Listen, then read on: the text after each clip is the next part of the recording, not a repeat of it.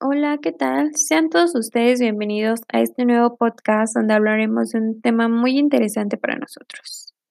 Pero antes de comenzar a desarrollar el tema, quiero darles las gracias por darse el tiempo de escuchar e interesarse de este tema. Igual me voy a presentar, mi nombre es Magdali García, soy estudiante de la Universidad Interamericana para el Desarrollo de la sede de Clanipancla. Actualmente me encuentro cursando el sexto cuatrimestre de la licenciatura en Pedagogía. Pues bien, comencemos a desarrollar el tema. El tema que hoy vamos a desarrollar es el revisar la relación que existe entre la voluntad y la libertad. La relación que existe entre estos dos términos que nos hacen llegar a definir la estructura del acto voluntario libre del ser humano. Pues bien, antes de comenzar de llegar a ese tema, a ese punto importante que es el que más nos interesa, que es el acto voluntario libre del ser humano, debemos definir qué es la voluntad.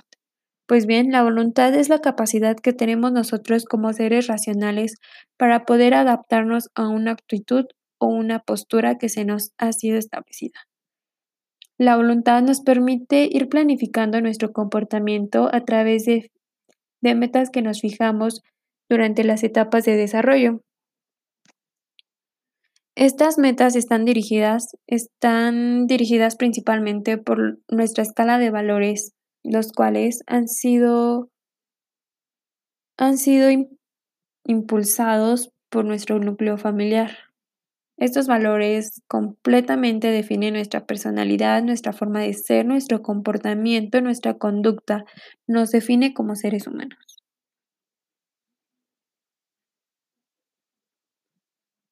De igual forma, en pocas palabras, para definir la voluntad, la voluntad es aquella que dirige nuestras propias acciones.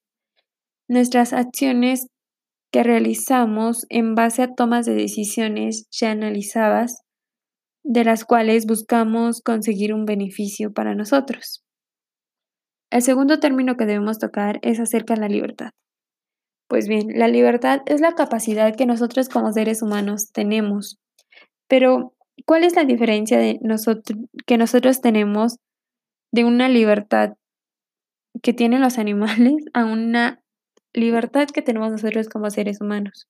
Pues bien, nosotros debemos ser responsables de las consecuencias positivas como negativas que, que son raíces de nuestras decisiones que tomamos de nuestros actos que realizamos.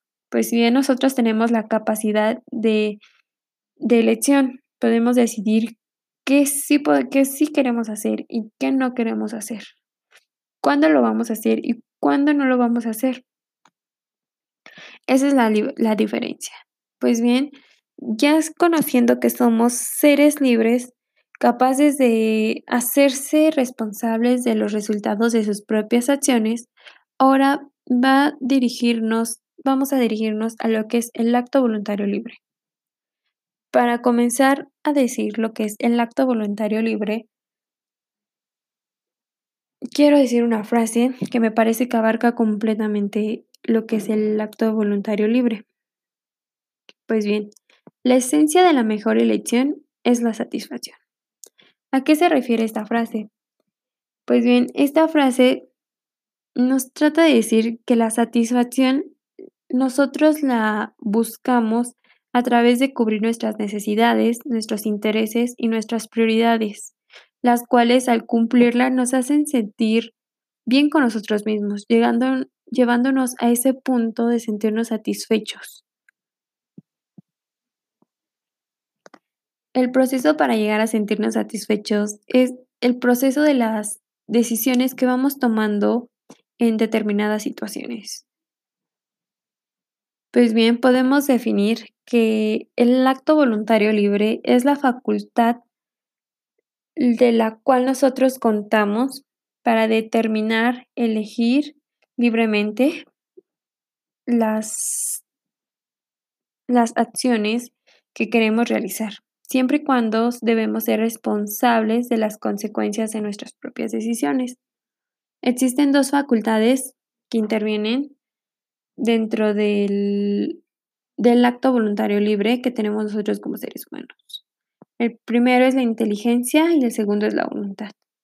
Pues bien, estos dos los debemos de juntar para que realmente nos lleve a tomar decisiones inteligentes. Y bien, tomar decisiones inteligentes no es, no, no es cuestión de, de un día, de dos días para poder tomarlas. Es un proceso largo y que bien necesita de, toda nuestra, de toda nuestra mm, disposición para crecer nuestro conocimiento y crecer en todos los sentidos para que de esta forma tomemos decisiones en base a experiencias, a conocimientos, a muchas cosas y de experiencias obviamente. El acto libre está determinado por dos elementos.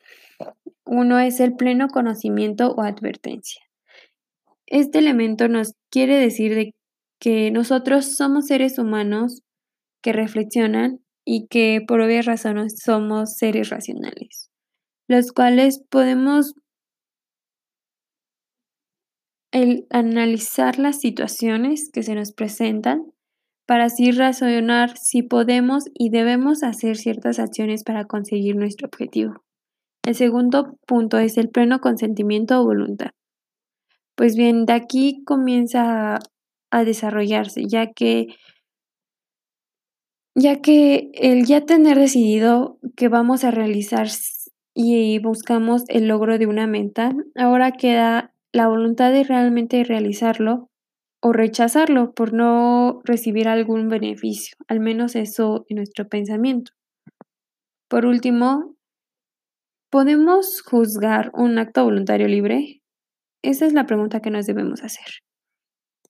Pues bien, antes de juzgar, debemos de considerar el objeto, la circunstancia y el fin del acto, pero también debo mencionar que nunca un fin bueno justifica un acto malo, ya que siempre vamos a afectar en este punto a terceras personas. Entonces no sería un fin bueno.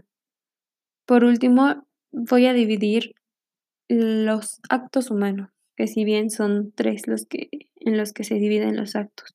Uno es el acto bueno o lícito, que estos están dirigidos a la ley moral y un ejemplo puede ser el dar ayuda a las personas de nuestro alrededor. El segundo es el acto malo o ilícito. Este va en contra de la ley moral.